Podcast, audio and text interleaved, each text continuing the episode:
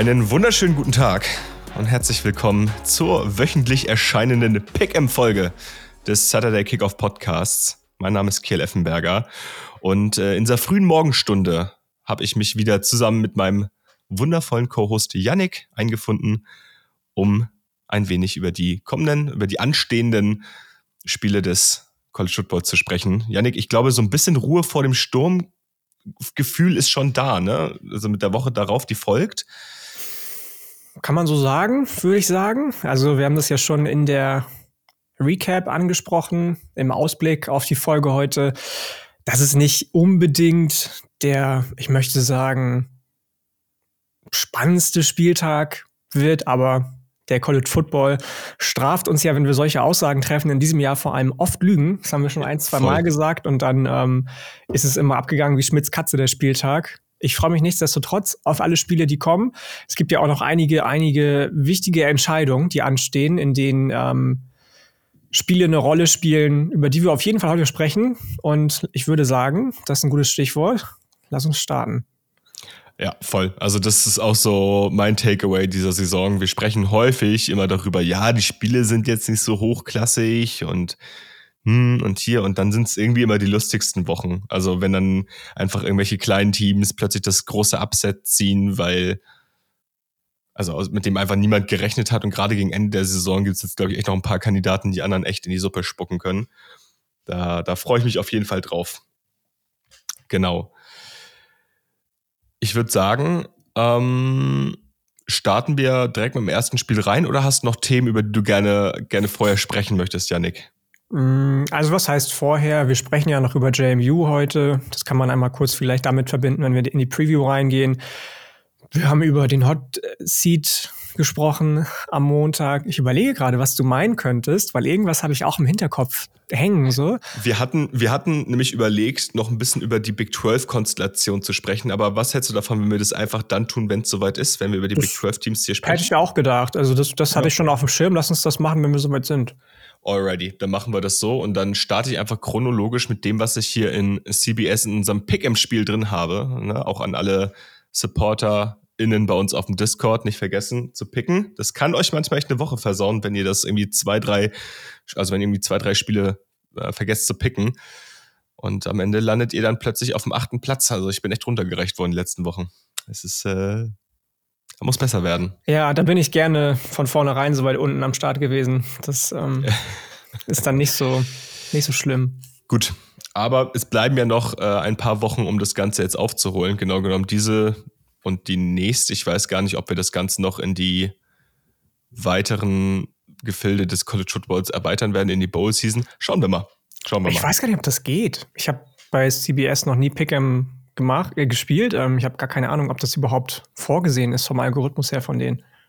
Also es gibt auf jeden Fall jetzt schon die Möglichkeit, auf Woche 14 zu gucken. Ah, okay. Das wäre dann die Championship-Woche. Die können wir dann scheinbar auf jeden Fall noch picken. Ja. Sind ja auch genau zehn Spiele. Ja, gut. Noch. Ich, ja, okay, gut. Fangen wir, fangen wir dann jetzt einfach mit dem Pick'em an. Ich glaube, dann sprechen wir über die weiteren Themen einfach im weiteren Verlaufe der Folge und gehen zuerst einmal in die ACC, denn um, ach, äh, um 18 Uhr deutscher Zeit übertragen wir das Ganze auf ABC, spielt Nummer 9 Louisville beim unranked Miami. Louisville gerade der heißeste Kandidat oder in der absoluten Pole Position, um im ACC Championship Game gegen FSU zu spielen. Miami ist da aus der Contention schon länger raus. Aber Miami hat letzte Woche gezeigt, dass man dem absoluten Powerhouse gerade in der ACC Florida State echt gefährlich werden konnte. Also es war kein Zuckerschlecken für die, für die Seminoles. Und auch hier ist Miami nur an 1,5 Punkte Underdog. Janik, wie siehst du das Spiel? Sorry, ich muss einmal kurz gehen, bevor ich hier meine Ausführungen starten kann. Es ist es sehr früh. Es ist einfach nicht meine Zeit, genauso wenig wie diese super späten Aufnahmen. Also irgendwie bin ich hier im Moment falsch, habe ich das Gefühl. Nein, ähm, ich habe das schon auch schon gedacht. Also das, was du gesagt hast, ist auch schon so ein bisschen in meinem Kopf rumgeschwirrt. Louisville ist irgendwie merkwürdig. Also die gewinnen die Spiele, die sie gewinnen, und das sind diese Saison schon ganz schön viele, auf merkwürdigste Art und Weise. Ich würde nie sagen, dass es irgendwie überdominant ist. Zwischendurch hauen sie dann aber trotzdem mal so 34-6 Siege raus. Ähm, und bei Miami weiß ich gar nicht, was ich dazu sagen soll. Gegen FSU letzte Woche mit dem Backup-Quarterback. Ich habe mit allem gerechnet, aber nicht damit, dass sie das Spiel so lange so offen halten können. Ähm, gegen FSU, das hat vielleicht so ein bisschen das bestätigt, was viele Beatwriter, viele ExpertInnen über FSU gesagt haben, dass die gar nicht so sattelfest sind. Also ich würde den Sieg von FSU, der so knapp war, tatsächlich eher der in Anführungsstrichen nicht so krassen Stärke von FSU als dem heftigen Talent von Miami äh, zuschreiben wollen, wenngleich man natürlich sagen muss, dass Miami Pech hatte aufgrund von vielen, vielen Referee-Entscheidungen, die ähm, ja nicht, nicht unbedingt glücklich gewesen sind, wenn man das mal nett ausdrücken möchte, für die Hurricanes. Der Backup-Quarterback Emery Jones war okay, würde ich sagen. Ja.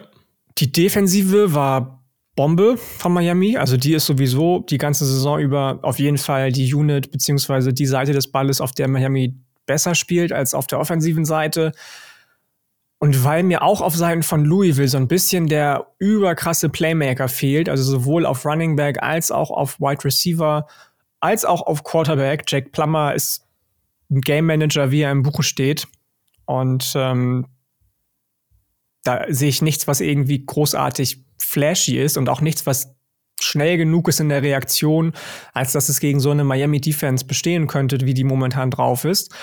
Würde ich fast tippen, und das tue ich jetzt einfach mal, dass Miami als Gewinner nach Hause geht. Ich weiß gar nicht, wie der Spread ist, wie die Line ist, aber Hast du es gerade gesagt? Äh, 1,5. 1,5. Ähm, also Miami ist ein 1,5 Punkte Underdog, so wie ich das sehe. Dann würde ich sagen, sie gewinnen outright. Ähm, also ich tippe gegen Louisville, gegen den Spread und sage, Miami nimmt das Ganze mit. Ja, ich würde dir, also ich bin bei dir, ich finde die Louisville Offense jetzt auch nicht mega flashy, aber ich finde, die haben schon ein, zwei Playmaker mit, mit Thrash auf, auf Receiver, der natürlich auch so ein Stück weit auf das angewiesen ist, was, was Plummer auf Quarterback macht, der in meinen Augen aber eine solide Saison spielt. Und ich finde, Javar Jordan auf Running Back ist ähm, schon einer der besseren Running Backs der ACC. Die können, glaube ich, offensiv schon was machen. Gleichzeitig hast du es angesprochen, die, die Miami Defense ist legit. Und ja, Trey Benson hatte overall letzte Woche einen ganz guten Average, denke ich mal, was das Rushing angeht, gegen Miami. Aber das war halt vor allem ein langer Run und danach ging nicht mehr viel. Und ich glaube, Miami wird das Ganze defensiv schon irgendwo limitieren können. Also ich glaube, wenn sie das schaffen, dann haben sie auch offensiv die Mittel, das Ganze zumindest zumindest ausgeglichen zu halten. Also ja. ich bin gespannt auf das Duell Louisville Defensive Line gegen Miami Offensive Line. Ich glaube, das wird sehr, sehr hochklassig. Äh, mein Defensive Line Crush Ashton Gelott bei oder Gelotti, wie ich gelernt habe, ähm, bei bei Louisville könnte da so ein Key Factor werden, super explosiver Three-Technik, Five-Technik, ähm, Hybrid nenne ich ihn einfach mal. Ähm, der kann natürlich da irgendwie das ganze Spiel zerstören. Und ich bin mal gespannt, ob Tyler Van Dyke jetzt doch noch mal irgendwie eine Performance aufs Feld bringt, die seinem Hype, den er vor ein paar Jahren mal hatte, gerecht wird. Denn Weiß man schon, ob er, ob er wieder spielen kann? Der wird spielen. Emery Williams okay. wird erst zur nächsten Saison wieder kommen. Emery so Williams, ich habe Emery Jones gesagt eben, entschuldigt bitte. Ja, ich, ich glaube, alle wissen, was gemeint ist. Emery Jones, äh, Quarterback von Cincinnati und Arizona ehemals. Und Florida. Und Florida, ja. Gott, äh, auch so, auch so ein, der hat auch schon die halbe Welt gesehen. Mhm. Ja, aber ich, ich glaube, das wird auch tats tatsächlich eher Low-Scoring. Ich guck mal kurz, wo das Over-Under bei dem Spiel liegt. Ähm, das Over-Under liegt bei 46,5 Punkte. Ja, das ist ein realistischer Spread, aber ich glaube, das wird jetzt hier kein Shootout. Ich glaube, darauf kann man sich ganz gut festlegen. Ähm, dafür sind beide Defensiven einfach zu gefestigt. Ja, würde ich auch sagen. Gut, ja, ich weiß gar nicht, habe ich meinen Pick schon gesagt. Ich glaube, Louisville wird das Ganze. Ich glaube, Louisville wird das Ganze gewinnen, aber sehr, sehr knapp. Ich, es wird mich nicht wundern, wenn Miami das holt. Das ist dafür. Ja, spannend. Ja, dafür gefallen mir die Canes dieses Jahr eigentlich zu gut, auch wenn der Rekord das nicht so richtig hergibt. Gut, so, genug geredet über zwei ACC-Teams. Gehen wir nun zu zwei Teams, die du immer mal wieder ganz gerne magst. Ich will gar nicht sagen, dass es Crushes von dir sind, weil das wäre, glaube ich, zu hoch gegriffen. Aber zwei Teams, die so oder so irgendwie immer so ein bisschen in deiner Gunst stehen und das sind ähm, zwei Group of Five Teams, denn SMU 8 und 2 Record ist zu Gast bei Memphis. SMU ist ein minus 7,5 Punkte Favorit und ich habe das jetzt gerade schon so angekündigt. Du magst diese beiden Teams sehr gerne, oder was heißt sehr gerne, aber du magst diese, findest diese beiden Teams eigentlich ganz gut traditionell. Es ist ein 65 Punkte Over-Under. Ähm, Yannick, die Show gehört ganz dir. ja, also das, das trifft zumindest auf SMU zu. Bei Memphis bin ich eigentlich relativ gefühlslos, muss ich sagen. Ich habe mich tatsächlich immer nur dann gefreut, wenn sie gegen irgendwelche AAC-Teams gewonnen haben, die ich nicht so gerne mag. Ähm, und ich fand einfach spannend, dass die, oder finde einfach spannend, dass die Cincinnati waren, bevor Cincinnati Cincinnati war. Die waren ja auch Dauergast vor einigen Jahren in den New Year's Six Bowls. Ich erinnere mich da an einen Cotton Bowl ja. beispielsweise gegen Penn State, der ganz schön war. Und beispielsweise meinen ehemaligen Wide Receiver Crush, der gar nicht so ein krasser Crush gewesen sein kann, weil ich seinen Namen vergessen habe. Auf den äh, ich, glaube ich, mal eine, Demonte Coxey genau eine Draftwette platziert habe, die krachend gescheitert ist. krachend. ähm, ja, genau ob Ryan Silverfield nach der Saison noch Head Coach ist. Ich bin gespannt. Diese Saison läuft wieder ein bisschen besser. Die letzten Jahre waren okay-ish für Memphis Ansprüche. Ähm, man steht bei 8 und 2, genauso wie es FN SMU tut. Und ich muss ganz ehrlich sagen, ich, mir, gibt, mir gibt Memphis nicht so viel. Die gewinnen ihre Spiele, aber das ist ähnlich wie Louisville auf relativ unspektakuläre Art und Weise, ohne dass da irgendwie irgendwas hervorstechen würde. Seth Hennigan, der Quarterback, hat endlich so seinen Drive gefunden. Rock Taylor, ehemaliger Tennessee-Commit, ähm, hat eine ganz solide Saison, die er bis jetzt spielt, aber auf Seiten von SMU würde ich behaupten, dass alles besser ist. Also sowohl die Defensive ähm, als auch die Offensive, die von so einem vierköpfigen Running Back Monster angeführt wird. Bei SMU wir reden ganz oft über Ole Miss, die Wide Receiver Gruppe. Da sind drei Wide Receiver, die über 700 Yards haben. SMU hat vier Running Backs, die über 600 Yards erlaufen haben. Ähm, ein Passempfänger beziehungsweise zwei mit RJ Maryland, dem Sophomore, und Jordan Hudson, dem Sophomore, die sich unfassbar gut mit Preston Stone, auch ein Sophomore, Quarterback in dem Fall, verstehen.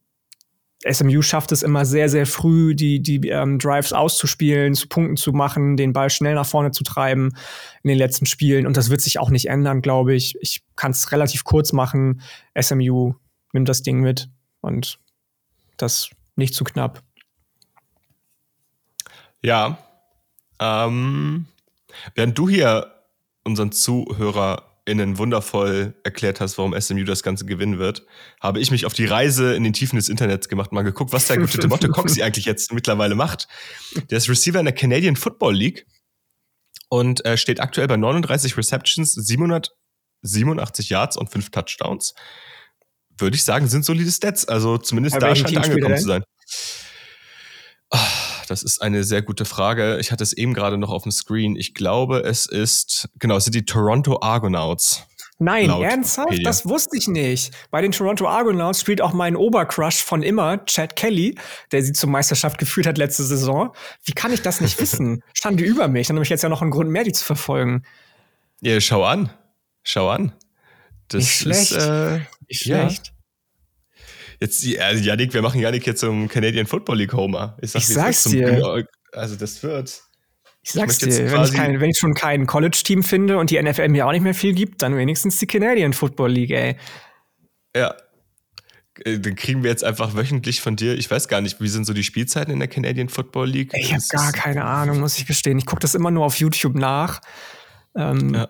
Gar kein Plan, wirklich nicht. Nee, hat, hatte jetzt aber auch so eine kleine Breakout-Season. Also 2023 787 Yards, in der 220er, 222er Saison nur 210 Yards, aber scheint sich dort äh, etabliert zu haben. Und ich schau mal Irgendwann ganz kurz. muss es ja auch mal passieren, ne? Der wird jetzt auch 27 ja. schon nächste Woche. Krass. Ich würde auch so von den Daten, glaube ich, sagen, dass die Saison tendenziell vorbei ist, weil das letzte Spiel am 21.10. hier in der Database mhm. ist. Das heißt, das ist jetzt schon fast einen Monat her und dementsprechend denke ich mal, dass die Saison dort vorbei ist. Aber vielleicht. Also, NFL-Spieler und Spielerinnen, nur Spieler in dem Fall. Wenn ihr das hört, zweiter Karriereweg, Canadian Football League, die, die in der XFL immer nicht gedraftet werden wollen, Malik Cunningham, Hust und dann doch irgendwie als Wide Receiver auf den Roster gehen, geht doch einfach in die Canadian Football League. Macht es einfach. Ja, ist auch, soll auch ganz schön sein in Kanada. Auf jeden Fall sagen das manche Menschen. Ähm, sagen das manche Menschen, ja, das stimmt.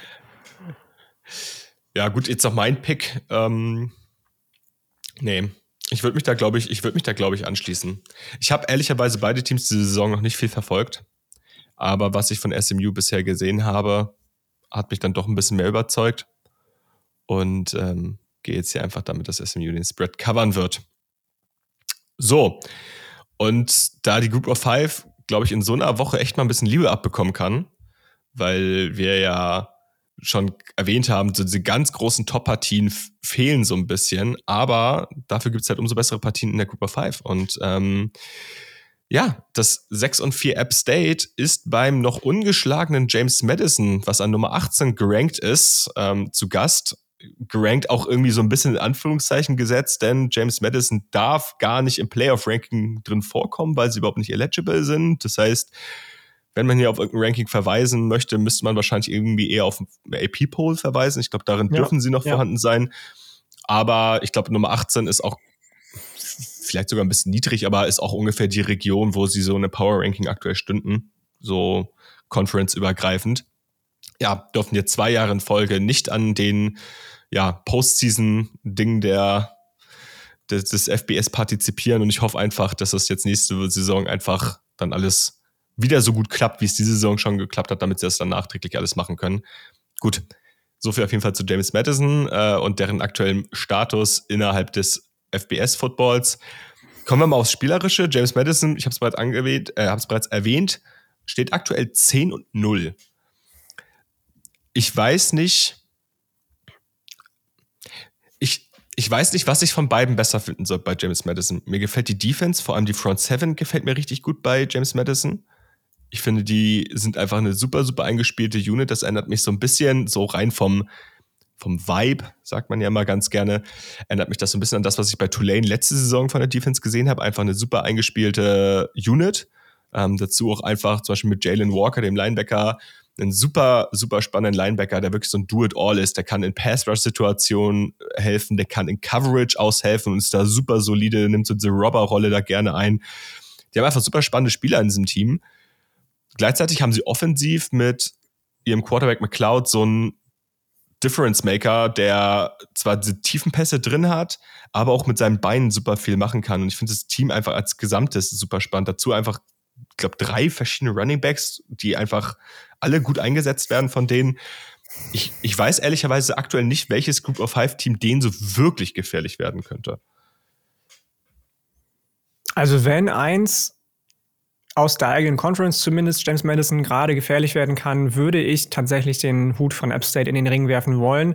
Die sind ja auch eher holperig in die Saison reingestartet, stehen dementsprechend nur in Anführungsstrichen bei 6 und 4, haben aber die letzten drei Spiele gewonnen und das nicht zu undominant. Ähm, die sind offensiv vor allem stark diese Saison, sind 22. in Scoring Offense, 14. in Total Offense. Die erzielen 460 Yards pro Spiel. Ähm, der Quarterback Joey Aguilar ist bei 2657 Yards Passing und 26 Touchdowns. Das kann man schon mal machen. Der wurde auch nur elfmal gesackt. Das heißt, die Offensive Line ist ganz gut dabei, würde ich sagen. Ähm, was auch das Key-Matchup wird, würde ich tippen. Die Offensive Line der Mountaineers gegen die Defensive Line ja. der James Madison Dukes. Ähm, da sind einige Spieler, du hast eben schon die Front angesprochen, die auf jeden Fall gefährlich sind. Ähm, leider, leider ist Jalen Green nicht dabei, der verletzt ist. 15,5 Sacks schon. Das wird also auf jeden Fall eine Schwächung für James Madison. Aber ich glaube trotzdem, dass so Leute wie beispielsweise Aiden Fischer, ein Linebacker, es ganz gut schaffen werden, Druck auszuüben auf Aguilar. Bin mir unsicher tatsächlich noch, was ich picke. Deswegen würde ich einfach mal fragen, von wem du glaubst, ihn vorne zu sehen. Also kurz noch zu Aguilar, was ich bei dem halt geil finde. Also ich finde, man sieht erstmal keinen großen Drop-off zu dem, was wir von Chase Bryce die letzte Saison gesehen haben. Nee, überhaupt nicht. Überhaupt nicht. Ich kannte den überhaupt nicht, muss ich gestehen. Ich Vor der Saison hatte den gar nicht auf dem Schirm, aber wie du schon sagst, nicht schlecht. Ich finde den, find den echt gut. Das ist vor allem ist das so einer, der hat, dem ist es dann auch ein bisschen egal, ob der da mal einen gefährlichen Wurf bringt, der auch auf den Pick wirft, der wirft die Dinger halt tief. So und der hat auch gar, also gar kein Problem, die Defensiven einfach zu attackieren und konstant zu attackieren. Der lässt sich überhaupt nicht aus der Ruhe bringen, wenn das halt, also wenn da mal ein Turnover-worthy Play dabei ist, mhm. dann wirft er denselben Ball beim nächsten Drive nochmal und dann kommt er halt an. So. Und das ist so diese Mentalität, die ich ganz geil finde. Ähm, wenn wir schon bei Thema Quarterbacks sind, John McCloud von JMU, also der bringt, also ich finde, er ist relativ akkurat oder was heißt relativ, also der, der bringt seine Pässe schon an, noch diese tiefen ja. Pässe sitzen oft, aber der hat eine ganz weirde Throwing Motion. Ich finde ja. die super weird. Ähm, ja. Die wirkt so ein bisschen so, die wirkt ungesund, sagen wir es einfach mal so. wir haben ihn ja schon Und, äh, angesprochen äh, in der, in der ähm, Transfer, im Transfer-Segment der Leute, ja. die wir ganz, ganz schön finden. Und wenn ich mir das angucke, zum Beispiel seine Throwing Motion, dann muss ich immer an Baseballspieler denken, die ja für meine Verhält also für mein Verständnis unverhältnismäßig viel Geld verdienen. Aber wenn man dann mal in Slow Motion sieht, wie die ihre Arme be bewegen, wie die Arme irgendwie sich aus allen Achsen und Winkeln und, und Knochen und Sehnen rausdrehen, während die werfen. Ich kann mir vorstellen, dass eine Slow Motion bei ihm ähnlich aussehen würde, wie du schon sagst, eher ungesund. Mm. Aber ansonsten finde ich den super spannend. Ansonsten finde ich den mega spannend. Beide Quarterbacks super, super spannend auch auf beiden Seiten Wide Receiver, die damit arbeiten oder mit denen man arbeiten kann. Ich möchte mal ähm, einmal noch auf Reggie Brown von James Madison hinweisen, Senior, der auch schon bei fast, ich glaube, fast 1000 Yards steht. Ähm, 903 Yards mit 8 Receptions. Elijah Sarrett hat 841 Yards und 4 Touchdowns bis jetzt. Sind auch ganz coole Leute, die da rumlaufen irgendwie. Also Kurt Yeti, der ja auch schon kurz einmal ins Headcoaching-Karussell geworfen wurde von Mississippi State, Texas AM, Boise State und Co. macht es ganz gut, möchte ich behaupten. Und ich finde es umso bescheidener, dass die NCAA, ich möchte es da nochmal kurz ansprechen, diesen Waiver, das geht ja auch vor den Court in Virginia jetzt, nicht akzeptiert hat, ähm, damit James Madison doch an den Bowl Games partizipieren kann. Ich finde es auf, also ich finde es einfach irgendwie merkwürdig, weil du dein eigenes Bestreben untergräbst damit. Du ja. verbietest Teams, die eine Transition haben von der FCS auf FBS, also auf das höhere Division One Level, zwei Jahre lang an Bowl Games teilzunehmen, weil sie zum Teil die finanziellen Mittel noch nicht haben, um ihre Organisation auf das Level zu heben, ähm, was die ganzen administratorischen, administrativen Dinge anbelangt, die du haben solltest in der FBS, aber verbietest ihnen dann eben durch dieses Bowl-Verbot auch und durch dieses Championship-Game-Verbot auch an Einnahmen zu partizipieren, die dabei helfen könnten, dass das Ganze ja. sich ändert. Das ist also eine wahnsinnig weirde Bestimmung, die ich einfach nicht verstehen kann.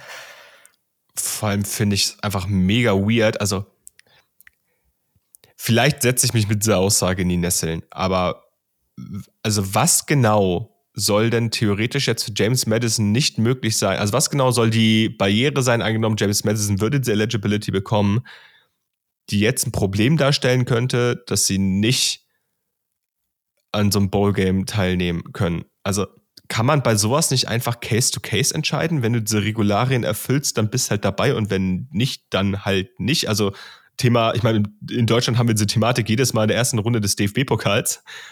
So, weil manche Stadien einfach nicht in diese, ähm, weil manche Stadien einfach nicht ausreichen, da muss umgezogen werden. Das heißt, es werden irgendwie Lösungen gefunden. Das sind dann irgendwie die unschönen Wege.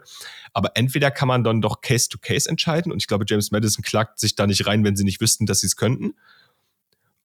Oder man könnte ja theoretisch auch sagen, okay, du darfst nur dann aufsteigen, wenn du diese, ähm, diese Mittel und diese Lösungswege schon zeigst. Also wenn du schon sagst, hey, das ist unser, unser Business Case dafür, dass wir eine ganze Saison inklusive Bowl Season im FBS Football teilnehmen können. Und wenn du diese Regularien erfüllst, dann darfst du auch diesen Schritt machen. So sorgst du doch einfach nur dafür, dass du dem Programm sagst, ja, komm vorbei und jetzt erstmal zwei Jahre Sperre. Dann sind sie einfach zwei Jahre das beste Team ihrer Conference und dürfen nicht und nächstes Jahr wahrscheinlich Bottom of the Conference, weil alle Leute, die damit zu tun hatten, gehen. Ja, kannst du halt haben. Nach der ja. Saison kannst du keinem erzählen. Ich weiß, dass es bei Liberty auch mal so einen Case gab, als die vom FCS aufs Independent-Level getransfert sind. Die durften zumindest an irgendwelchen Bowls teilnehmen. Die hatten ja kein Championship-Game. Aber da wurde dann entschieden zugunsten von Liberty, dass sie eben doch teilnehmen dürfen. Müsste ich mich nochmal ja. genauer reinlesen, wieso das so gewesen ist. Aber ich kann, das ist wieder eine Art und Weise von Willkür einfach. Genauso wie das oft im Transferportal passiert, wenn irgendwelche Waiver beantragt werden die NCAA ist einfach, also ich habe irgend so ein, ich habe neulich so ein, so ein Meme gesehen vor ein paar Tagen, da hat jemand ein T-Shirt gehabt, das vier böse Wörter auf sich stehen hatte, die dann zusammen die Abkürzung NCAA ergeben hat. Das wird einfach nicht im Sinne der Athleten entschieden. Das ist einfach ja. nur eine Institution, die auf Grundlage welcher Dinge auch immer beweisen möchte, dass er im längeren Hebel sitzt und das ist einfach nicht schön. Also die NCAA und erinnert mich manchmal einfach wirklich an so an so bockige Kinder. Kennst du das? Ich weiß nicht, kennst du dieses Szenario von früher, wenn man so in der Grundschule war und es gab immer dieses eine Kind, was da mal so einen Ball mit auf den Schulhof gebracht hat. Und das Kind durfte dann immer entscheiden, wer mitspielen darf und wer nicht. Und wenn NCAA, die NCAA ist im Prinzip in dem Fall das eine Kind, was eigentlich 364 Tage im Jahr nicht gemocht wird, weil es einfach ein Scheißkind ist. So, und dann dem ein, an dem einen Tag hat es mal einen Ball mit in der Schule. Und dann hat dieses Kind plötzlich die Macht über alles, darf entscheiden, wer mitmacht. Und dann wird diese Macht ausgenutzt bis zum geht nicht mehr. So, und so fühlt sich das bei der NCAA an. Die verlieren ja, stetig ja. und stetig an Macht, aber sobald sie dann mal irgendwo was sagen dürfen, zack, grätschen sie dazwischen. Das ist ja, unglaublich. Das ist wirklich so. Ja, gut. Aber darum soll es jetzt nicht gehen. Lasst uns unsere Picks zu dem Spiel abgeben. Ich, ich glaube, dass das App State hier offensiv. Ich glaube, dass App State offensiv zu viele Fehler machen wird. Und deswegen gehe ich damit, dass James Madisons Defense das Ganze für sie gewinnen wird und glaube auch, dass. Nee, ich glaube, App State App State holt ihr oder nimmt ihr die Punkte mit. Aber ich glaube, James Madison gewinnt. Ich bin auch gerade noch mal im Pick'em drin, um zu gucken, was ich eigentlich getippt habe. Ich habe jetzt gerade initial auf James Madison geht mit der Line, also 11,5 Punkte sind sie Favorit. Ähm, habe ich getippt, aber das wirkt mir jetzt dann doch so ein bisschen viel, muss ich sagen. Also wenn ich ja. noch mal darüber nachdenke, ich würde es James Madison sehr, sehr gönnen, muss ich sagen. Dass sie ungeschlagen durch die Saison gehen und noch mal eine bessere Saison hinlegen, auch allein von den Zahlen her, als das es letztes Jahr der Fall gewesen ist. Da sind sie ja 10 und 2 gegangen. Aber ich bin mir jetzt gerade arg unsicher. Ich lasse es aber so. Immer wenn, immer wenn ich was geändert habe, die letzten Wochen noch kurzfristig, dann bin ich damit aufs Maul gefallen.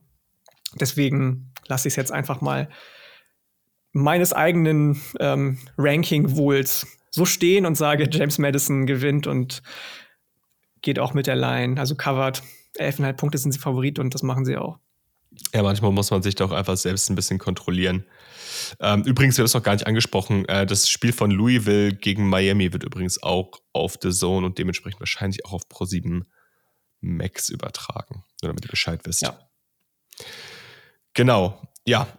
Haben wir das, haben wir die Spiele jetzt erstmal durch, ähm, gehen ja, ungefähr eine halbe Stunde später rein, denn dort wird auf dem Pac-12 Network um 8.30 Uhr deutscher Zeit, um 20.30 Uhr deutscher Zeit, ähm, übertragen Nummer 16 Utah zu Gast bei Nummer 19 Arizona, beide mit einem 7 und 3 Rekord.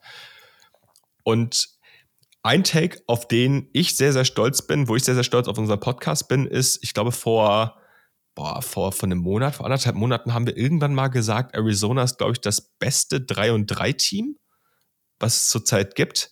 Und jetzt stehen sie seit 7 und 3. Also das spricht ja für unseren Take. Und jetzt ist Utah zu Gast.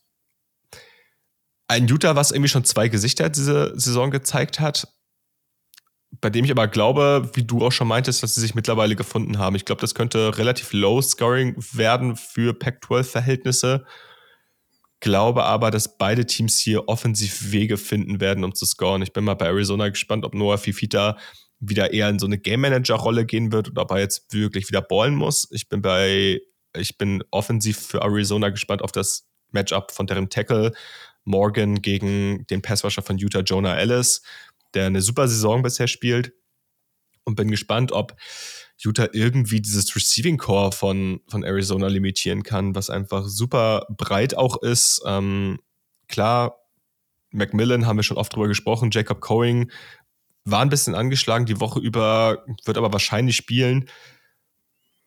Ich, ich glaube, das könnte ein super hochklassiges Spiel werden. Ohne Witz. Also Loki ich glaube auch. Ich glaube es auch. Die Line ist ja auch nur bei 0,5, also minus 0,5 zugunsten von Arizona. Ähm, ich glaube auch, dass sie das gewinnen werden, aus dem Grund, den du eben angesprochen hast.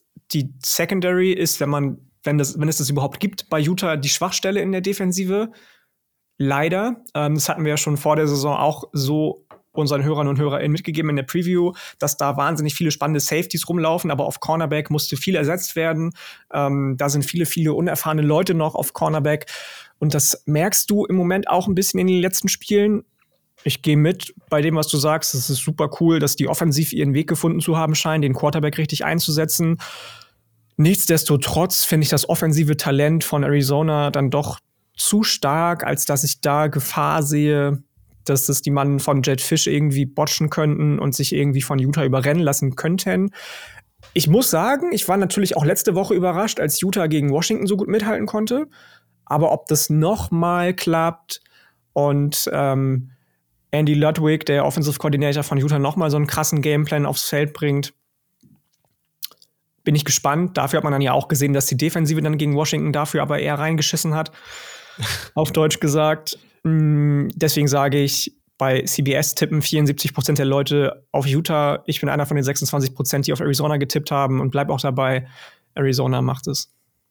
Ich glaube auch. Ich glaube, das war auch defensiv letzte Woche so ein kleiner Ausrutscher und für mich, für mich ist Arizona aktuell wahrscheinlich das, das kompletteste Team der Pac-12 nach Oregon wenn man das so sagen kann. Also komplett, also nicht das beste Team nach Oregon, da würde ich nicht hingehen, aber das kompletteste. Also sie haben zu wenig klare Schwachstellen für mich und dementsprechend sind sie ja quasi das, was wir über Utah immer sagen und Utah hat dann halt vielleicht noch ein, zwei Punkte, wo sie ein bisschen mehr am Schwächeln waren die letzten Wochen über.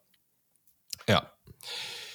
Gut, haben wir das auch abgehakt und gehen weiter, denn um 21.30 Uhr deutscher Zeit spielt auf ESPN Nummer 22 North Carolina beim unranked Clemson. Ist immer ein ungewohnter Blick, Clemson unranked zu sehen, aber es ist diese Saison mal so. North Carolina ist ein 6,5 Punkte Favorit. Nee, Clemson ist Favorit. Äh, oh Gott, du hast vollkommen recht. Was ist das denn für eine Line? Clemson ist ein 6, minus 6,5 Punkte Favorit. Na, weil sie doch die letzten beiden Spiele wieder okay waren. Okay. Ja, okay, gut. Und wir ja, wissen gut. ja, dass die Buchmacher immer mehr wissen als wir. Das hat sich ja schon bestätigt. Wenn ich, wenn ich jetzt so klar dagegen gehe und sage, verstehe ich überhaupt nicht die Line und dementsprechend picke ich hier natürlich auch das. Ich check's auch nicht, muss ich sagen. Ding. Also überhaupt nicht. Ja, ich meine, die sind wieder ein bisschen alte Muster verfallen. Das, also das sollte man vielleicht mal sagen. Sind wieder UNC jetzt, ne? Also wir sprechen ja, jetzt über UNC, die in alte Muster verfallen sind, vor allem defensiv. Ähm, genau, sprich gerne weiter. Ich will dich da gar nicht irgendwie aufhalten. Vor allem komplett wirre Playcalls, muss ich jetzt auch einfach mal ganz klar sagen. Also eine Minute 30 auf der Uhr und du bringst halt plötzlich, während du führst einen All-Out Cover Zero Blitz und wunderst dich, dass du tief geschlagen wirst, so von Duke. Das sind so Dinge, die nicht passieren sollten. Ähm, also zu, es waren ein paar zu viele Dinger drin, wo ich mir denke, boah, das, warum macht ihr das Ding denn jetzt hier so knapp? Gleichzeitig sind dann ja die Spiele gegen diese größeren Namen immer die, wo UNC dann plötzlich doch wieder gut spielt. G gefühlt zumindest. Und deswegen sage ich einfach, UNC nimmt hier die Punkte mit. Und ja, Clemson hatte eine Recovery. Kate Klapnick sieht echt verbessert aus, kann man glaube ich so sagen. Ich bin auch mal gespannt, Hast du das mitbekommen mit dem Headcoaching-Gerücht Dabo zu Texas AM? Das wäre für mich der schlechteste Fit. Puh, überhaupt. Also er hat ja schon, hat ja schon gesagt, dass er, also er hat den ersten Satz, den er gesagt hat, relativ deutlich ausgesprochen. Der klang für mich sehr nach, was laberst du eigentlich? Der zweite Satz war aber, ich bin focused auf North Carolina. So dieses typische Fußballtrainer, Fußball, Fußballer, Fußballerinnen-Aussagen-Ding. Ja eigentlich habe ich schon unterschrieben bei den anderen, aber ich will jetzt erstmal die Saison zu Ende spielen. So. Ähm, deswegen, ich weiß gar nicht, ob ich den Fit so schlecht fände. Das wäre wahrscheinlich für viele Leute noch ein Grund mehr zu sagen, oh, der scheiß Kult und typisch. Aber ich, also, Debo Swinney mit den, also Clemson hat auch nicht wenig Geld, aber Debo Swinney mit den Ressourcen. Ja, aber die Frage ist ja immer, also Texas AM mit den Ressourcen und NIL ist ja so voll der Selling Point von denen und Dabo ist ja so der größte Anti-NIL, Anti-Transfer-Portal-Guy, den es auf dem College Football Markt ja, gibt. Ja. Deswegen fände ich das halt einfach weird, wenn die so zusammenkämen. Ich glaube, da gibt es ja, auch einfach andere Kandidaten. Ja. Aber klar, so von der Mentalität und vom Auftreten her glaube ich schon, dass sie passen würden. Es gibt ja auch immer wieder diese Leute, die sagen, dass Dabo irgendwann mal Nick Saban bei Alabama beerbt, weil er ja auch selber Alabama Alumni ist. Etwas, was ich tatsächlich nicht gerne sehen würde. Äh, wen wundert's? Hm. Aber ja. Nee, gut, so viel auf jeden Fall dazu. Line für mich. Es gab ja auch die Gerüchte, dass, dass Mac Brown nach der Saison retiren könnte. Das wird jetzt auch abgeschmettert. Aber Digi, es ist halt November. Seit drei Jahren, der ist ja jetzt seit fünf Jahren wieder Head Coach bei North Carolina. Seit drei Jahren kommen diese Gerüchte immer wieder. Ja.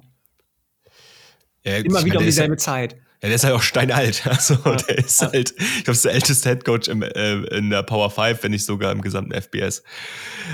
Deswegen, ja, mal gucken, wie es da auch weitergeht. Aber bezogen auf das Spiel gehe ich hier mit den Punkten bei den UNC. Same, same, same. Gut. Alrighty. Bleiben wir im selben Slot, gehen auf einen anderen Sender, dann auch um 21.30 Uhr ist Nummer 1 Georgia zu Gast bei Nummer 21 Tennessee. Und da muss ich jetzt einmal ganz ehrlich sagen, ich weiß, du magst die Volunteers, aber hier kann man doch wirklich jetzt mal sagen, dass die, also die gerankt nach den Auftritten in den letzten Wochen, finde ich ein bisschen gaga, sage ich, wie es ist. Völlig merkwürdig. Also bin ich bei dir, bin ich ganz bei dir. Nicht nur, dass die Offensive dieses Jahr wahnsinnig uninspiriert ist, damit habe ich überhaupt nicht gerechnet. Ich bin vor der Saison reingegangen und habe gesagt, das ist für mich das beste Wide Receiver Core in der Tiefe, das du eigentlich haben kannst. Ähm, davon siehst du überhaupt nichts, gar nichts. Das liegt aber auch zum Großteil daran, dass Josh Heupel sich viel zu sehr daran aufhält, was die große Stärke von Joe Milton ist, nämlich acht Stunden in der Pocket stehen können hinter der Offensive Line, die okay ist und aber nicht überragend ist, damit das gut genug funktionieren oder oft genug funktionieren könnte. Ähm, die Receiver alle downfield runterstaren und dann irgendwann sich überlegen, ach nee, ich werfe doch auf den ersten Read. Das klappt einfach nicht. Ich hoffe, dass wir Nico Iamaliava noch in, in dieser Saison sehen. Vielleicht nicht unbedingt gegen Georgia, wenn du schon dir die Hucke vollhauen lassen kannst, gerade bei der Defensive Line, die in den letzten Jahren bei Georgia unterwegs ist, aber vielleicht ja im Spiel darauf, im vorletzten oder letzten, letzten Saisonspiel unter einem eventuellen Ballgame. Aber ich bin ganz bei dir. Also das, was, was Tennessee zeigt, die Defensive hat Tennessee die letzten Spiele oft getragen, ist echt eine gute Scoring-Defense, aber mehr ist es im Moment nicht bei Tennessee. Und das ist ein bisschen erschreckend, ein bisschen traurig wenn man sich mal überlegt, mit was für Vorschusslorbeeren Josh, Josh Heupel in die Saison gegangen ist.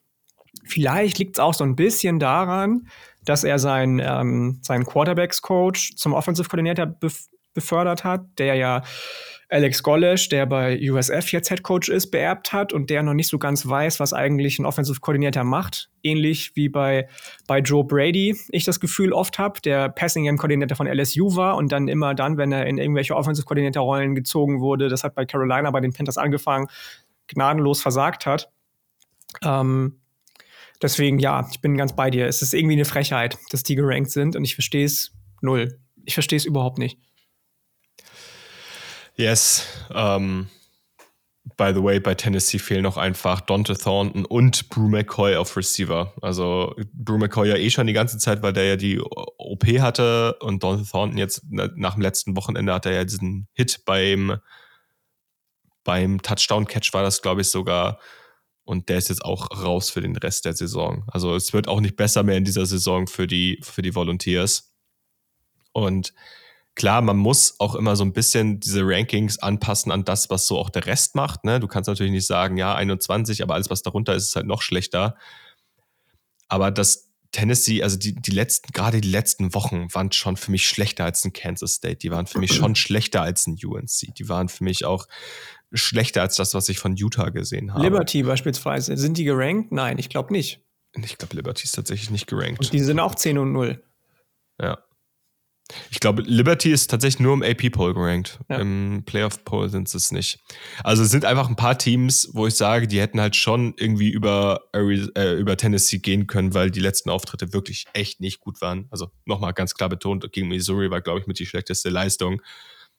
ja, seit dem Florida-Spiel. Auf jeden Fall. Was auch nicht gut war damals, also vor, vor ein, zwei Monaten. Ähm, ja, ich glaube, da sind auch ein bisschen. sind hier auch an 18 gerankt, ne? Also super hoch. Ja. Gar nicht mal an 25, sondern an 18. Yes. Oh, ich sehe gerade, ähm, das äh, CBS benutzt scheinbar den AP-Poll als Referenz, wenn ich sage gerankt. Also falls die im Playoff-Poll woanders gerankt sind, dann verzeiht mir bitte, wenn ich das bisher falsch announced mhm. habe. Ich sind bisher die AP-Poll-Rankings. Genau. Ja, im Playoff-Poll an 18. Ist natürlich auch super. Also, also. Ja. Finde ich krass. Hätte ich auch nicht gedacht, dass ich mit dir mal darüber eine Diskussion führen würde oder dass wir uns da so einig sind. Aber nee, was soll ich sagen? Also nur, nur wenn man ein Team gut findet, muss man ja nicht immer irgendwie das auf Stein und Schere verteidigen, obwohl es eigentlich überhaupt nichts zu verteidigen gibt.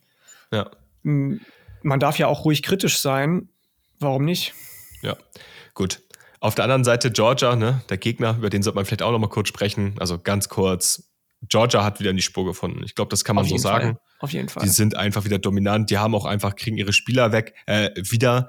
Gleichzeitig ein paar Ausfälle in der Defense sind halt schon dabei. Also ein paar Verletzungen, die da äh, dazu gekommen sind. Aber auch die können sie irgendwie immer ziemlich gut kompensieren mit irgendwelchen Sophomores, Freshmen. Das zeigt einfach die Tiefe dieses Kaders. Spread ist bei Georgia 10 10,5 Punkte Favorit. Und da gehe ich halt auch mit. Also ich glaube, Georgia wird hier nichts anbrennen lassen. Nee, muss ich auch sagen. Da gehe ich auch mit. Ich bin gespannt, glaube es aber nicht, ob die Gerüchte um Glenn Schumann, der ja der Defensive Coordinator, Defensive Coordinator ist, der Dan Lanning ähm, beerbt hat, das Team so ein bisschen oder ihn vielleicht auch so ein bisschen verunsichern, beziehungsweise auf andere Gedanken bringen. Er ist ja unter anderem bei Mississippi State ganz weit oben auf der Liste angeblich. Würde mich aber wundern, also würde mich wirklich wundern, wenn der schon von einem Koordinatorenrang direkt auf so ein hohes Power 5 Level als Head Coach einsteigt, muss ich gestehen. Bei Dan Lanning war das irgendwie was anderes. Der hat schon viele, viele andere Stationen durchgehabt als Defensive Coordinator. Und die Defense war auch einfach dominanter in dem Und Jahr, wo Dan Lanning war. Die Defense war auch einfach dominanter, genau. Außerdem würde ich mich bei Mississippi State sowieso wundern, wenn sie noch mal so jemanden jungen als Head Coach holen. Ich glaube eher, dass die jemand ein bisschen älteres, erfahrenes nach dem fehlgeschlagenen Experiment mit Zach Arnett holen, der ja auch erst 37 gewesen ist. Aber das ist nicht das Thema. Du hast es gerade schon gesagt. Georgia ist wieder in der Spur, auf jeden Fall. Auch wenn im Moment eher die Offensive als die Defensive das Team trägt, was ich auch beachtlich finde. Ich muss mir noch so ein bisschen mehr von Carson Beck angucken. So ganz überzeugt mich der immer noch nicht, dass der jetzt teilweise im Heisman-Ranking irgendwie auf fünf oder in den Heisman-Odds auf 5 ist und auch teilweise in Runde 2, 3 gesehen wird, was den oder die Draft anbelangt, gehe ich noch nicht so ganz mit, aber vielleicht ändert sich das ja, wenn ich den mal ein bisschen genauer beobachte. Wir wissen ja, it's always Draft Season, deswegen wird es Zeit. Hm, aber ich bin ganz bei dir. Also diese Line ist definitiv gerechtfertigt und ich würde mich auch wundern, wenn Georgia das nicht covern würde. Yes. So, habe jetzt noch ein paar Spiele hier auf der, auf der Liste. Müssen wir mal ein bisschen anziehen hier zeitlich, aber sollten wir auf jeden Fall hinbekommen. Genau, kommen wir zum nächsten Spiel. Auch wieder Timeslot 39 deutscher Zeit. Auf ABC ist UCLA bei USC zu Gast. Ähm, das Spiel wird ebenfalls bei The Zone und wahrscheinlich auch wieder bei RAN übertragen. Ähm, das sind ja so der, deren Timeslots. UCL aktuell mit einem 6 und 4 Rekord, USC mit einem 7 und 4 Rekord, beide so ein bisschen unter den Erwartungen geblieben, was die Pac-12 angeht. Ich finde das Matchup deshalb ganz interessant, weil ich glaube, hier trifft halt einfach Stärke auf Stärke und Schwäche auf Schwäche. Also die UCLA Defense ist weiterhin eine der besten im Land, würde ich ganz klar sagen. Ähm, die lassen auch in den Spielen, wo sie halt verlieren, nicht mega viel anbrennen.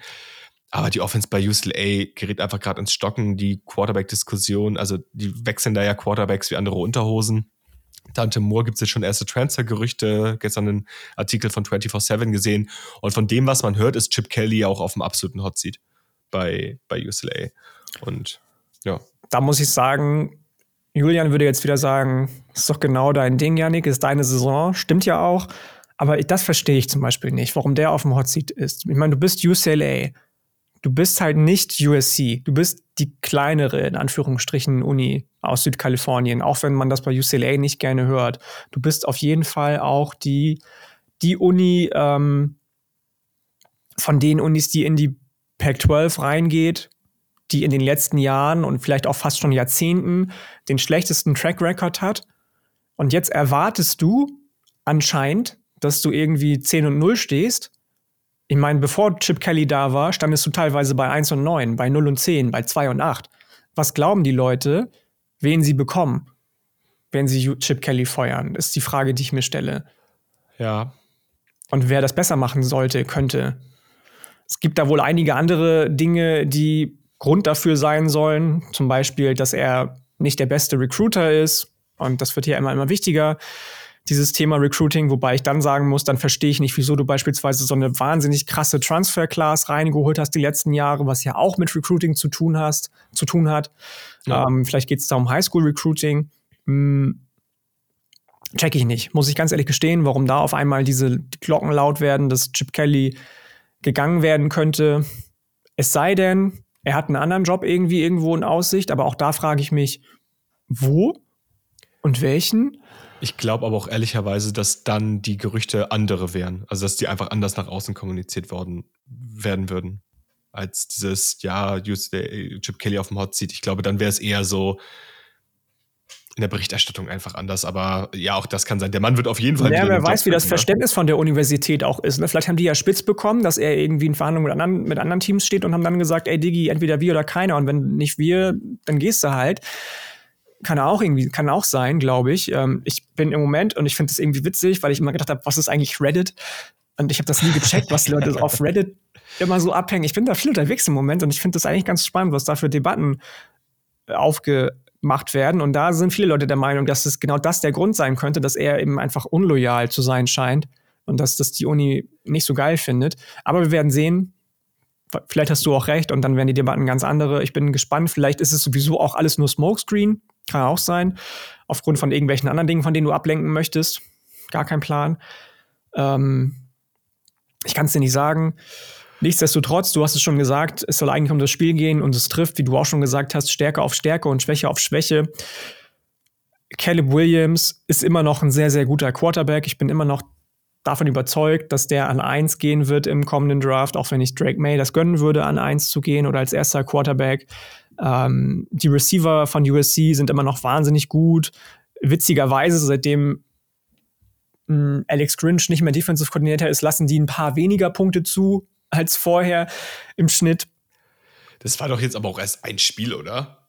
Oder waren das schon zwei? War das nicht schon zwei? Oder war es erst eins? Kann auch sein, dass es erst eins war und ich völlig am Leben vorbeilaufe gerade. Das erste, das eine Spiel gegen Oregon war mit 36 Punkten. Hm, weiß ich nicht unbedingt, ob ich mich traue, aufgrund der, Def der, der, der, hm, zu guten Offense, möchte ich sagen, von USC auf UCLA zu tippen, wenn gleich die Defensive von UCLA halt auch brutal ist. Das spielt ja. eben nicht nur Layatu Latu, das spielen noch ganz andere Leute, auf die man auch definitiv ein Auge haben sollte, könnte. Und ich glaube, ich mache das einfach mal. Ich sage Breakout Game Dante Moore, Breakout Game Carson Steele auch, den ich ja auch als ähm, Running Back Nummer 1 vor der Saison gesehen habe mit den Stats, aber das hat er noch so gar nicht beweisen können. Und sage äh, zwei Breakout Games, krasse, krasse Defense von UCLA auf Big Ten-Niveau und UCLA gewinnt das Ding. Ja, du hast es angesprochen, das spielt eben nicht nur Layatulato, sondern auch Gabriel und Grayson Murphy, die beide, also ich meine, das ist, das ist absurd, ne? Die haben drei Pass-Rusher mit über 41 Total Pressures. Ja. Drei Pass-Rusher, ich glaube, das also ich bin mir ziemlich sicher, dass das kein anderes FPS-Team hat. Ähm, glaube ich nicht. Layatulato führt das immer noch an mit 51, dazu auch noch diese 12 Sacks, aber Gabriel und Grayson Murphy sind beides auch super Pass-Rusher.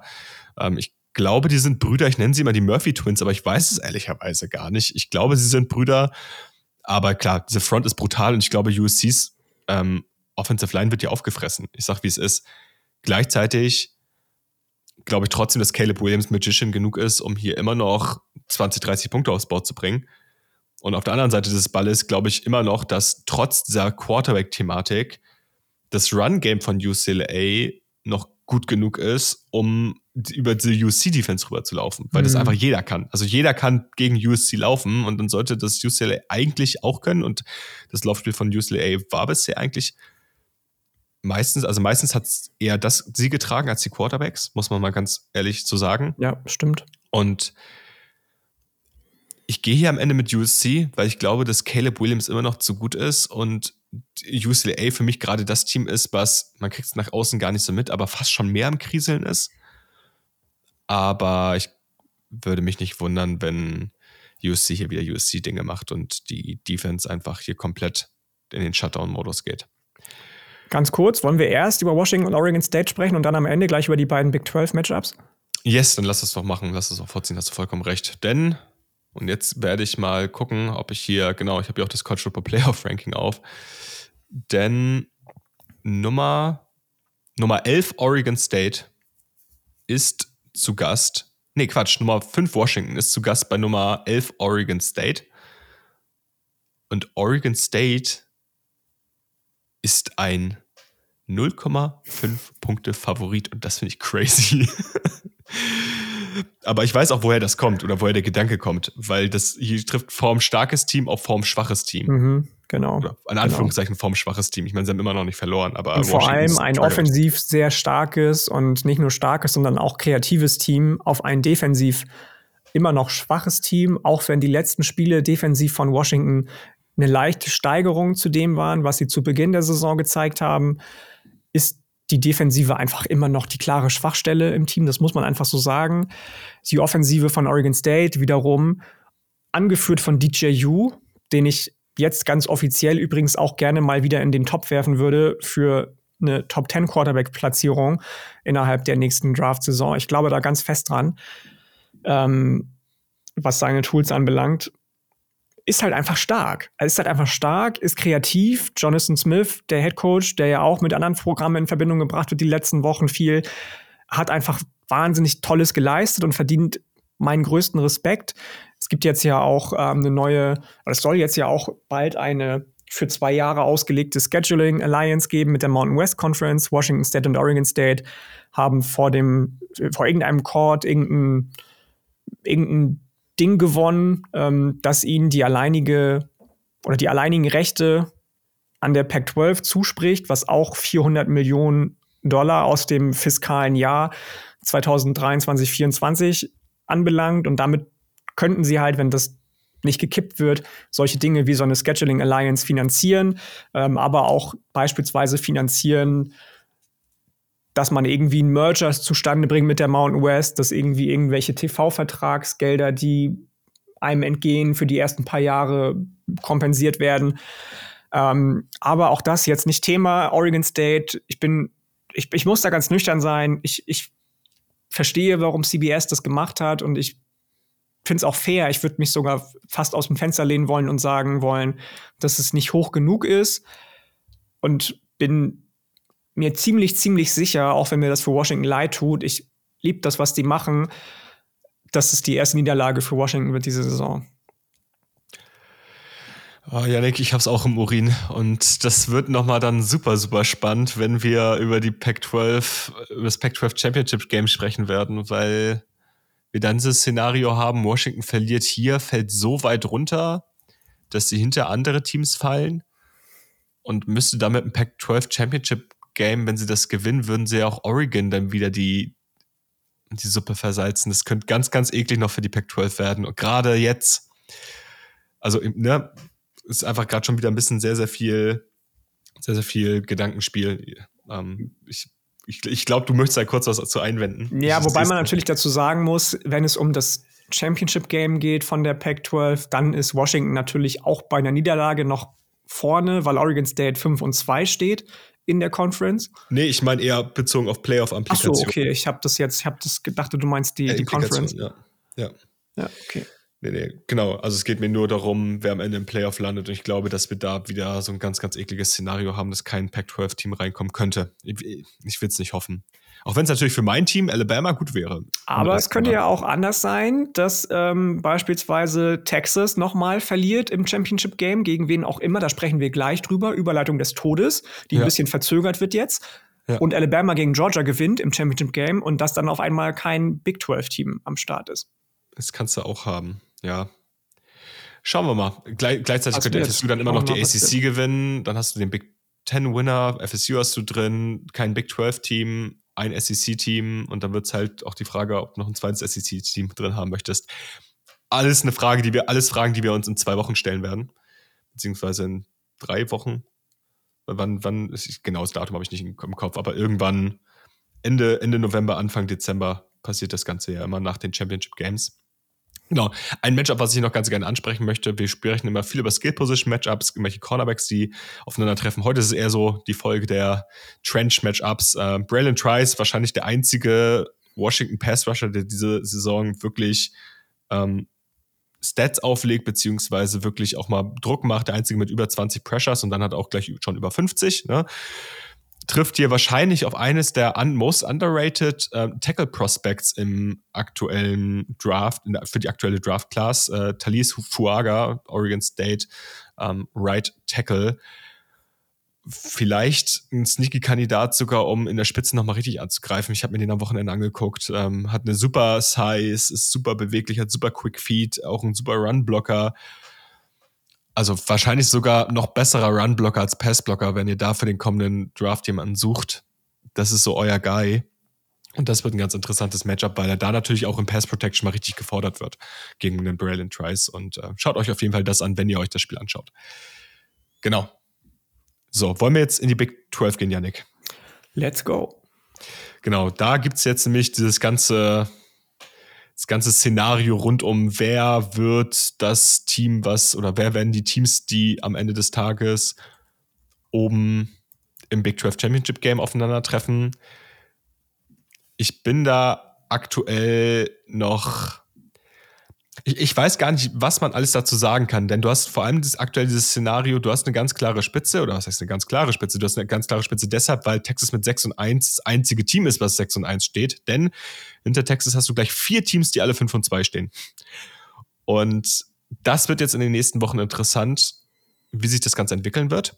Und eines dieser Teams mit diesem 5 und 2 Rekord, ähm, Kansas State, trifft eben auf die Kansas Jayhawks, ist zu Gast bei den Kansas Jayhawks, ist dort ein minus 7,5 Punkte Favorit. Und klar, Kansas State hat wahrscheinlich aktuell die schlechtesten Chancen noch auf den zweiten Platz im Big 12 Championship Game, aber sie haben noch reelle Chancen und müssen dafür gegen die Kansas Jayhawks gewinnen, die weiter ohne Jalen Daniels auskommen müssen. Jason Bean wird wahrscheinlich spielen. Jalen Daniels hat aber schon angekündigt, für die kommende Saison wieder zurückzukehren. Gucken wir jetzt aber erstmal auf dieses Matchup. Kansas State, wenn sie sich nicht wieder selber schlagen, sind sie für mich hier schon irgendwie der klare Favorit, auch wenn Kansas immer mal wieder zeigt, dass sie definitiv kompetitiv sind, beziehungsweise eines der Teams sind, die eigentlich auch oben mitspielen könnten, wenn sie ja vielleicht ein bisschen mehr Game Luck hätten, ein bisschen mehr Glück mit ihrem Quarterback hätten. Es gibt diverse Gründe. Gibt diverse Gründe, du hast es angesprochen. Diverse Gründe gibt es aber auch für viele andere Teams. Hm, bei Kansas State finde ich ein bisschen faszinierend, dass die immer dann, wenn sie glasklarer Favorit sind, irgendwie so ein bisschen versagen und wenn sie eben nicht glasklarer Favorit sind, sondern andersrum, das andere Team glasklarer Favorit sind, dann auf jeden Fall zu überzeugen wissen, das Team von Coach Chris Kleiman.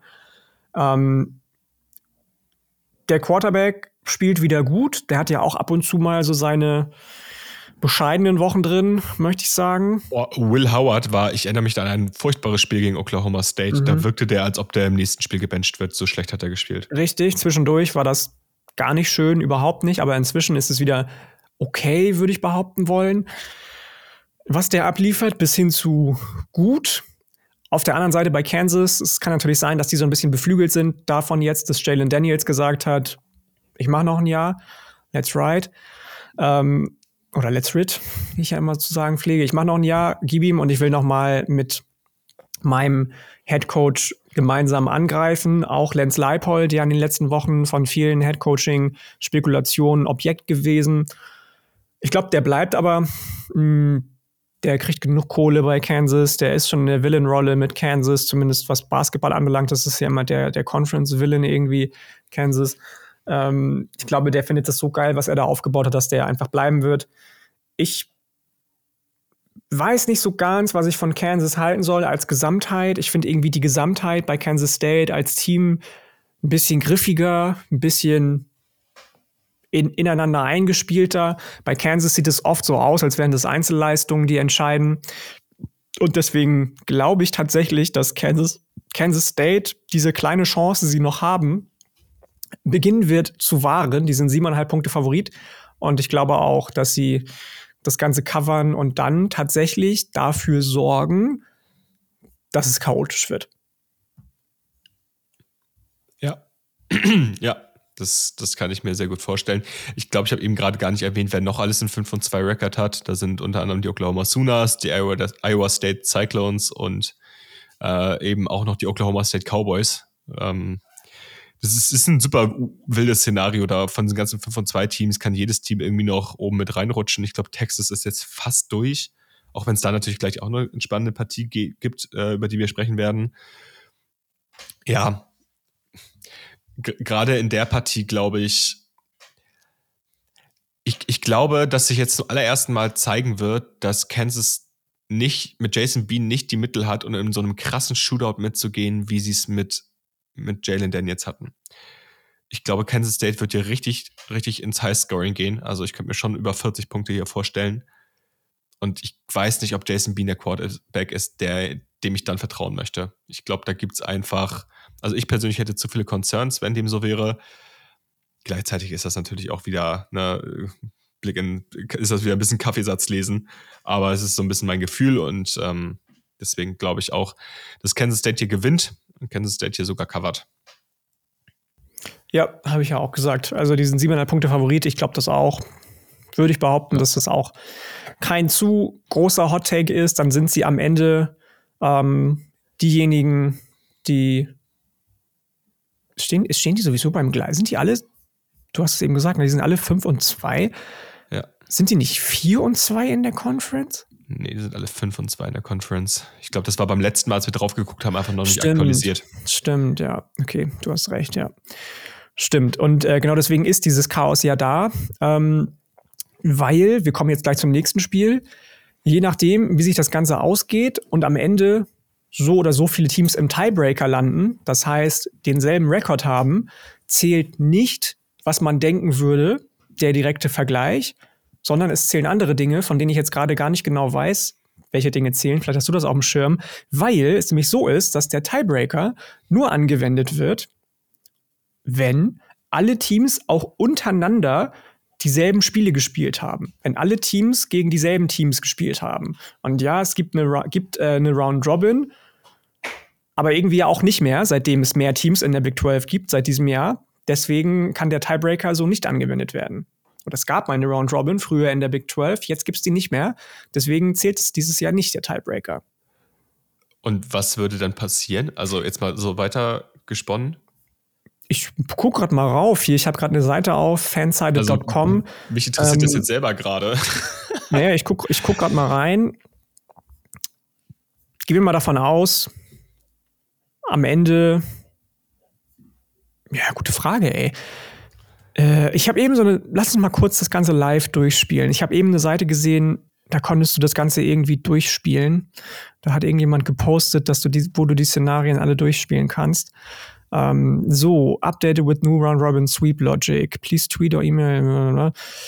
So, währenddessen kann ich ja mal ganz klar sagen, ich bin ja auch der persönlichen Überzeugung, dass sie die Big 12 einfach in diesem Jahr per Royal Rumble entscheiden sollten, denn die Big 12 hat ja jetzt eine Partnerschaft zusammen mit der WWE. Und ich finde, da könnte man dann auch einfach sagen, gut, äh, legen wir mal die Tiebreaker ad acta, legen ja. wir mal alles äh, Spielerische ad acta und äh, skripten das Ganze mal in der bester Vince McMahon-Manier und äh, spielen das Ganze so aus. Nein. So, ich gucke hier mal kurz durch. Also, das, das, das ist super spannend, weil ich dachte, es gäbe halt die klassischen Tiebreaker, wie es sie auch in der, in der Big Ten gab, mit diesen Conference Schedule, Strength of Schedule. Also, ich habe ähm, jetzt mal durchgespielt dass diese Woche vielleicht, wie wir es gesagt haben, Kansas State gewinnt. Diese Woche gewinnt Texas, da sprechen wir dann gleich drüber. Diese Woche gewinnt Oklahoma. Diese Woche gewinnt TCU. Diese Woche gewinnt Texas Tech. Oklahoma State, ganz wichtig, gewinnt gegen Houston. Also das sind die beiden wichtigen Spiele hier. Kansas Wäre es fast noch lustiger, wenn, wenn Texas verliert gegen Iowa State? Wir sprechen jetzt gleich im Anschluss darüber. Okay, das wäre noch witziger. Ich klicke mal auf Iowa State. Und dann, ich glaube, in der Woche drauf müsste alles so bestehen bleiben. Da, nee, da muss Texas gegen Texas Tech gewinnen. Ich hatte nämlich in der Woche drauf Texas Tech gegen Texas gewinnen lassen. Aber das ist dann ja das Gleiche, auf das es hinauskommt. Und da in der Woche ist dann, glaube ich, nichts mehr.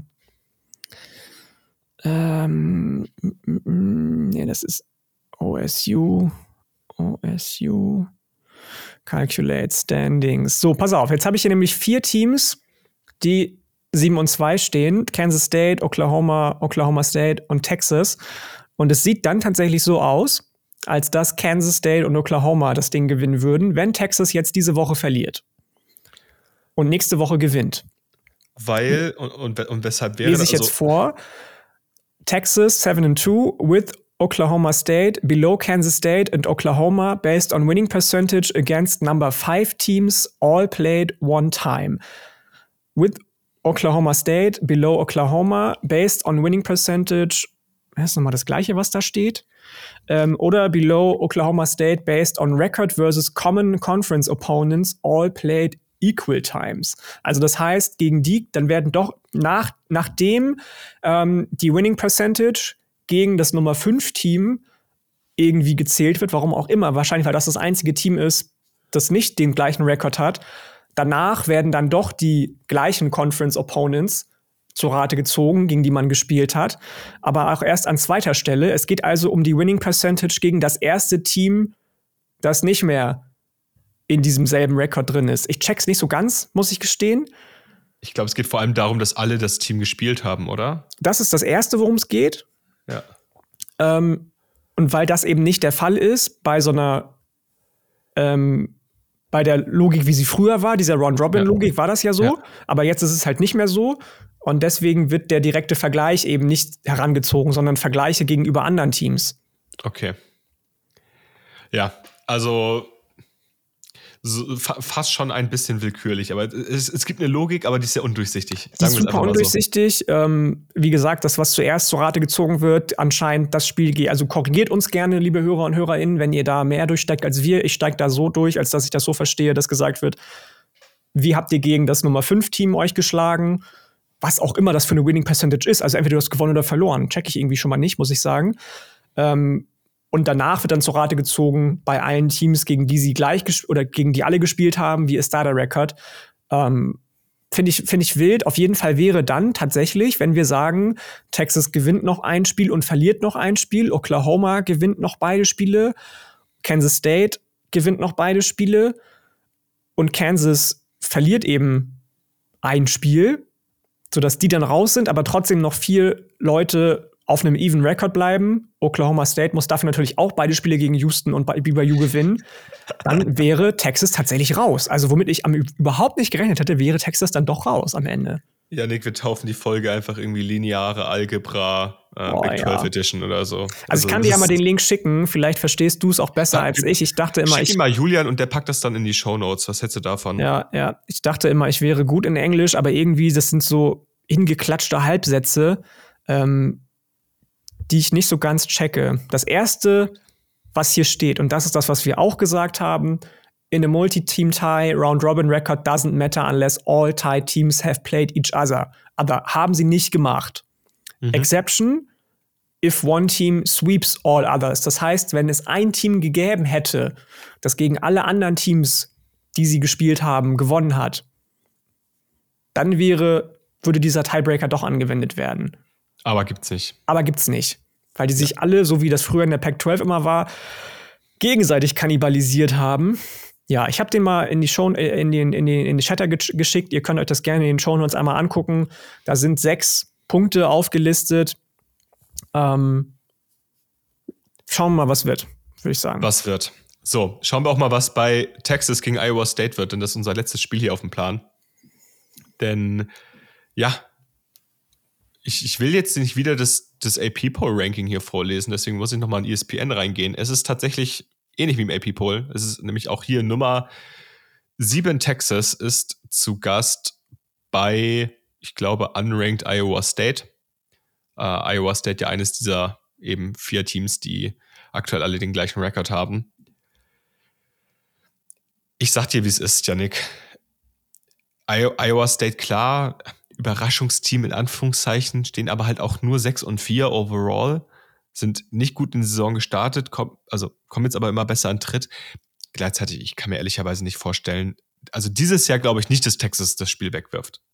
Dieses Jahr hat Texas ein Spiel verloren und das war gegen einen Gegner, der in meinen Augen halbwegs even war. Also ein Spiel, was man verlieren kann, aber diese Fuck-up-Losses haben sie irgendwie nicht mehr drin und deswegen glaube ich auch, dass sie das hier gewinnen werden.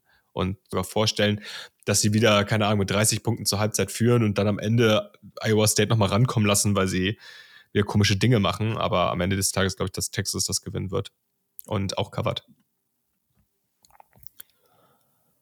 Ja, ich glaube, da kann ich ganz, ganz, ganz, ganz genauso selbstbewusst mitgehen. Iowa State ist irgendwie so ein kleines Phänomen. Letztes Jahr war so ein kleines Down-Year unter Matt Campbell. Du hast auch den Start dieser Saison schon wieder angesprochen. Nichtsdestotrotz stehen die jetzt ganz gut da. Es ist nicht so, dass die überragend spielen. Es ist nicht so, da bin ich ehrlich, dass ich irgendeinen Spieler auf dem Roster, der für den oder die Draft relevant sein könnte, kenne. Muss ich ehrlich sein. Ähm, aber es scheint Früchte zu tragen, das, was Matt Campbell macht. Es scheint zu helfen, dass er vielleicht auch so ein bisschen umüberlegen musste zum Start der Saison. Da gab es ja so einen kleinen Betting-Skandal, wenn mich nicht alles täuscht, über, um den Quarterback der, der Cyclones, ähm, der also ineligible danach gewesen ist, nicht mehr spielen darf, gesperrt wurde. Und jetzt stehen die bei einem ganz guten Rekord und ich habe das Gefühl, dass die zum Beispiel anders als UCLA sich damit abgefunden haben, dass sie so stehen, wo sie stehen, dass sie ab und zu mal, das ist ja auch immer so ein Ding in der, in der ähm, in meiner Teamfindung gewesen. Ich habe mit Julian da oft drüber gesprochen. Der sagte mal, hatte mal gesagt, willst du ein Team haben, das solide ist und ab und zu mal einen Ausreißer nach oben hat, das heißt ab und zu mal um den Conference-Titel mitspielen kann und dann in Zukunft um, ums 12-Team-Player, oder willst du halt ein Fan von einem Contender sein? Und ich glaube, Iowa State wäre so ein Team, die halt nie und nimmer regelmäßig Contender werden können mit dem Spielermaterial, das Matt Campbell rekrutiert, weil das kriegt er irgendwie nicht auf die Reihe. Nichtsdestotrotz schafft er es immer wieder, ein kompetitives Team aufs Feld zu schicken. Bei Texas gab es ja jetzt so ein paar Rumors auch, dass Quinn Ewers doch noch ein Jahr bleibt. Da weiß ich jetzt nicht unbedingt, inwieweit das, inwieweit das gehaltvoll ist. Ich kann mir sogar vorstellen, er hat ja auch diese Saison wieder nicht unbedingt verletzungstechnisch viel zeigen können, dass er noch eine Saison spielt, aber transferiert ähm, und weil einfach der Druck von hinten von Arch Manning zu groß ist. Wenngleich man dazu sagen muss, dass Arch Manning selbst viel auf die Meinung von seinem Opa gibt, der sagt, was ist denn los mit dir? Eli hat auch zwei Jahre erstmal nur gesessen und war dann in seiner Junior-Season bei Ole Miss erst Starter und es hat wunderbar funktioniert. Ähm, aber das sind so kleine Nebenschauplätze, die, glaube ich, nicht zu groß werden. Ich bin ganz bei dir und auch wenn Texas auf den Running Back, der bis jetzt immer gestartet ist, verzichten muss, glaube ich, dass sie sich das nicht nehmen lassen werden, das Ding auf jeden Fall zu covern und dann am Ende relativ sicher ihren Weg ins Championship Game antreten werden. Glaube doch, ich glaube schon. Ja, also ich glaube, Jonathan Brooks fehlen wird auf jeden Fall spürbar sein. Also klar, CJ aka Cedric Baxter ist schon ein guter ein guter Freshman Running Back, aber es ist halt trotzdem noch ein Freshman, da ist immer noch Development da macht aber seinen Job bisher ganz gut. Aber ich glaube auch nicht, dass es daran scheitern wird. Wenn ihr, und dann sind wir wieder bei Draft-Matchups, Yannick hat gerade gesagt, es gibt für ihn jetzt erstmal keinen so mega Draft-relevanten Namen. Wen ich da so ein bisschen rausnehmen würde, wäre TJ Tampa, der Cornerback von Iowa State. Ist nicht ganz meine Position. Cornerback habe ich noch nicht so viel gesehen, aber äh, Quick Feed, guter Outside-Corner, ähm, ist da auch jetzt diese ganze Saison über gestartet, hat immer wieder gute Spiele dabei gehabt.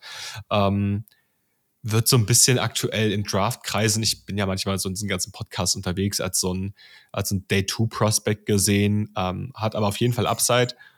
Und der gegen eben einen AD Mitchell, gegen einen Xavier Worthy, wahrscheinlich eher AD Mitchell, ich glaube, das würde auch so vom Size-Matchup besser passen. Das ist auf jeden Fall ein Matchup, was man sich als ähm, Draft-Guru anschauen sollte. Ja, auf jeden Fall. Genau. Alright, ich glaube, dann sind wir soweit durch mit der Folge. Ich glaube, wir haben nichts mehr auf der Liste. Ähm, wir freuen uns aufs kommende Wochenende. Es wird, wie gesagt, eher Ruhe vor dem Sturm, was nicht heißen muss, dass die äh, Matches jetzt irgendwie schlecht werden, aber die ganzen oder viele große Programme haben sich jetzt erstmal ein kleines Cupgame, Cupcake-Game gescheduled. Alabama spielt zum Beispiel gegen UT Chattanooga. Äh, Patriots-Fans werden, äh, werden diese Universität kennen. Coast Range kommt von dort. Aber ansonsten ähm, wird es für viele Teams erstmal ein bisschen ruhiger werden, bevor es dann nächste, nächste Woche richtig, richtig abgeht. Ähm, kommt auf jeden Fall dort auch alle im Stream vorbei. Folgt uns auf unseren Social Media Kanälen. Wenn ihr nichts verpassen wollt, ähm, könnt auch immer natürlich immer noch Supporter oder Supporterin des Podcasts werden. Auch dort werden in den nächsten Wochen wieder ein paar Bonusfolgen auf euch zukommen. Das sind auf jeden Fall schon einige gescheduled. Genau. Ansonsten, Janik, hast du noch irgendwelche letzten Worte? Apropos gescheduled, es gab wohl einen für eine Stunde geschedulten, eigentlich angedachten Call über Zoom, der dann 90 Minuten lang war von ähm, dem AD, Athletic Director Ross Bjork von Texas AM mit Jeff Trailer, dem aktuellen Head Coach von UTSA. Das nochmal kurz als Breaking News hier reingeworfen. Also das nimmt auf jeden Fall Fahrt auf, das Coaching Carousel. Aber ansonsten habe ich nichts, was da noch dazukommen könnte. Ich glaube, wir haben ausführlich genug über alle Matchups gesprochen. Die Leute sind gut vorbereitet auf die kommenden Partien. Die, der Spieltag ist ja schon wieder in vollem Gange. Es gab schon ja. beste Mag-Action schon wieder oder Mag-Action, wie man ja in Fankreisen sagt. Lasst euch den Spieltag nicht entgehen, auch wenn die ganz großen Matchups fehlen. Ich glaube, es wird cool. Ich glaube auch. Ansonsten, ich wünsche euch ein schönes Wochenende. Ciao, ciao. Bis dann.